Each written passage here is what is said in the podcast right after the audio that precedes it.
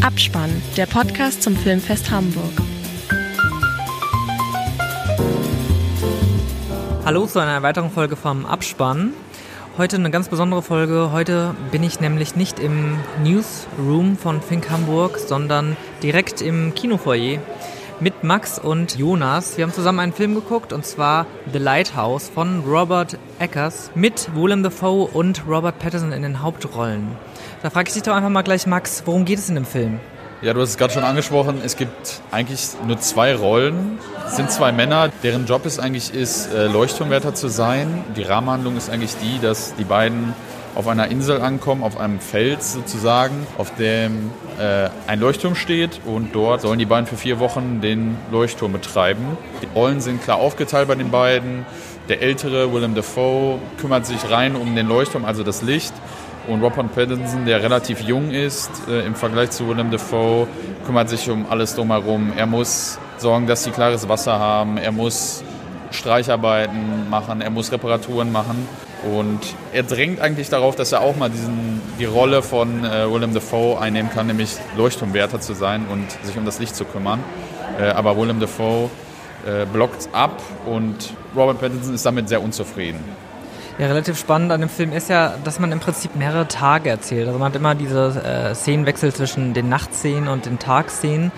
Und man kriegt über die Zeit mit, dass im Prinzip die beiden Rollen ein bisschen wahnsinnig werden. Und genauso ist der Film auch inszeniert. Also was hier wirklich echt gut gelingt, ist, ich habe auch komplett das Verständnis bzw. das Gefühl für Zeit verloren. Ähm, es gibt auch eine Szene in dem Film, wo dann wirklich gefragt wird, wie lange sind wir eigentlich schon hier? Und ich könnte selber nicht sagen. Tag und Nacht wechseln sich ab, das bekommt man noch mit. Aber ich könnte nicht sagen, ob die beiden drei Tage da waren, eine Woche, mehrere Monate. Äh, es geht halt darum, dass die beiden nach vier Wochen sozusagen abgelöst werden sollen, aber das passiert nicht. Und damit war eigentlich auch schon klar, okay, wo endet das Ganze jetzt hier? Man kann schon sagen, dass es äh, im Prinzip der ganze Film schon mehr oder weniger harter Tobak ist, äh, auf jeden Fall für die Psyche. Nun ist es ja so, dass nach, nach manchen Filmen sich erstmal so ein Film setzen muss und dass man gar nicht so recht weiß, wie man sich jetzt fühlen soll oder ob der Film gewisse Erwartungen, die man an ihn hatte, erfüllt hat oder nicht. Wie sieht es da bei dir aus, Jonas? Der Film muss sich auf jeden Fall erstmal bei mir setzen. Aber ich hatte doch auch trotzdem schon Erwartungen und kann auch schon sagen, ob die erfüllt worden ist oder nicht. Und zwar wurde sie schon erfüllt. Also der Film war schon so, wie ich ihn mir vorgestellt hatte. Natürlich nicht zu 100 Prozent, was aber gut war. Er war noch ein bisschen besser, als ich dachte. Ich habe mir so ein oder zwei Gags nicht gerechnet, weil ich in diesem ganzen Setting einfach keine wirklich witzigen Scherze vermutet hätte, die aber doch sehr gut gelungen sind, was dem Ganzen irgendwie auf manchmal sehr makabere Weise plötzlich dann doch noch einen Witz gegeben hat, obwohl man einfach dachte, irgendwie eigentlich ist hier gerade alles irgendwie am Durchdrehen und man weiß überhaupt gar nicht mehr, wo oben und unten ist. Was war für dich, Max, der stärkste Moment in dem Ganzen?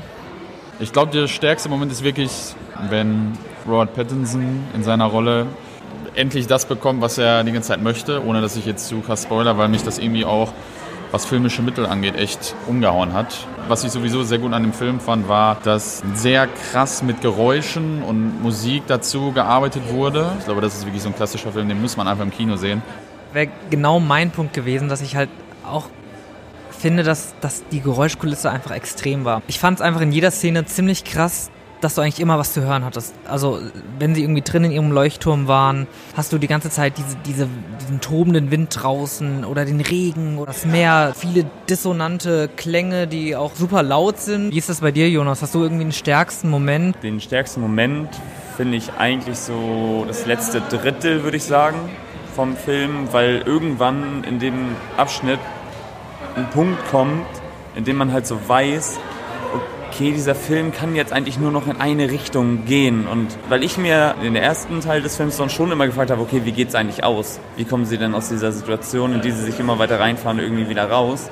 Und irgendwann gibt es ja diesen Punkt, wo das, wo das schwappt. Und zu dem, was ihr vorher gesagt habt, fand ich, dass nicht nur die Geräuschkulisse, sondern auch die Bilder unglaublich eine Atmosphäre geschaffen haben. Es war einfach permanent windig und nass und man hat sich die ganze Zeit vorgestellt, dass man eigentlich ungern jetzt gerade in deren Situation sein will, weil wirklich alle, man ist bis auf die Knochen nass, jeden Tag, vier Wochen lang. Also das kam schon gut rüber. Witzigerweise kann man hierzu auch, äh, glaube ich, auch nochmal die Info ranbringen, dass äh, Robert Eggers ja eigentlich gar nicht so bekannt ist als Regisseur. Der hat Regie gefühlt bei The Witch. Und ansonsten ist er eigentlich ein Kostüm- bzw. ein, ein Set- und Szenenmann. Und wahrscheinlich kommt daher vielleicht so dieses, dieses schöne Bild, was du gerade beschreibst. Ich finde es besonders spannend auch, dass der Regisseur zwei sehr bekannte Schauspieler genommen hat. Es ist ja ein sehr, schon ein Arzi-Film, aber ich finde es total spannend, sich darauf einzulassen, dass man halt weiß, dass es Willem Dafoe und Robert Pattinson, die man sonst halt aus ganz anderen Rollen kennt. Ja, das macht Spaß, die beiden äh, in ihren Rollen dabei zuzusehen. Ja, ich kann Jonas dazu stimmen. Ich finde, also mit Willem Dafoe habe ich mich davor tatsächlich gar nicht so auseinandergesetzt, aber ich glaube, seine Mimik nochmal hat hier sehr gut funktioniert. So dieser ältere Typ, ähm, schon leicht was Irres im Gesicht, aber Robert Pattinson, der halt dann irgendwie diesen Wandel vollzieht und das hat einfach sehr gut funktioniert.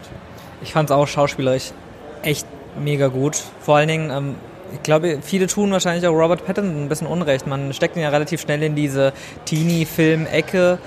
Ich glaube, man hat in den letzten Jahren gesehen, dass er auch echt viele andere Re äh, Rollen spielen kann und echt ein super Repertoire irgendwie auf dem Kasten hat.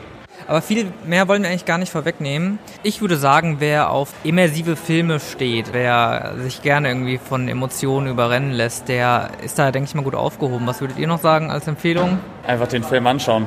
Ich glaube auch, dass vor allem Leute, die wirklich auf Kino stehen und auf Filme allgemein hier auf ihre Kosten kommen, weil es einfach sehr gut gemacht ist. Es war stimmig, obwohl es so ein ja, so skurril auch teilweise war, dass die Dialoge wirklich leicht lyrisch-poetisch waren, hat es einfach sehr gut gepasst. So viel zu dieser Ausgabe vom Abspann. Schaltet auch gerne in der nächsten Folge wieder ein.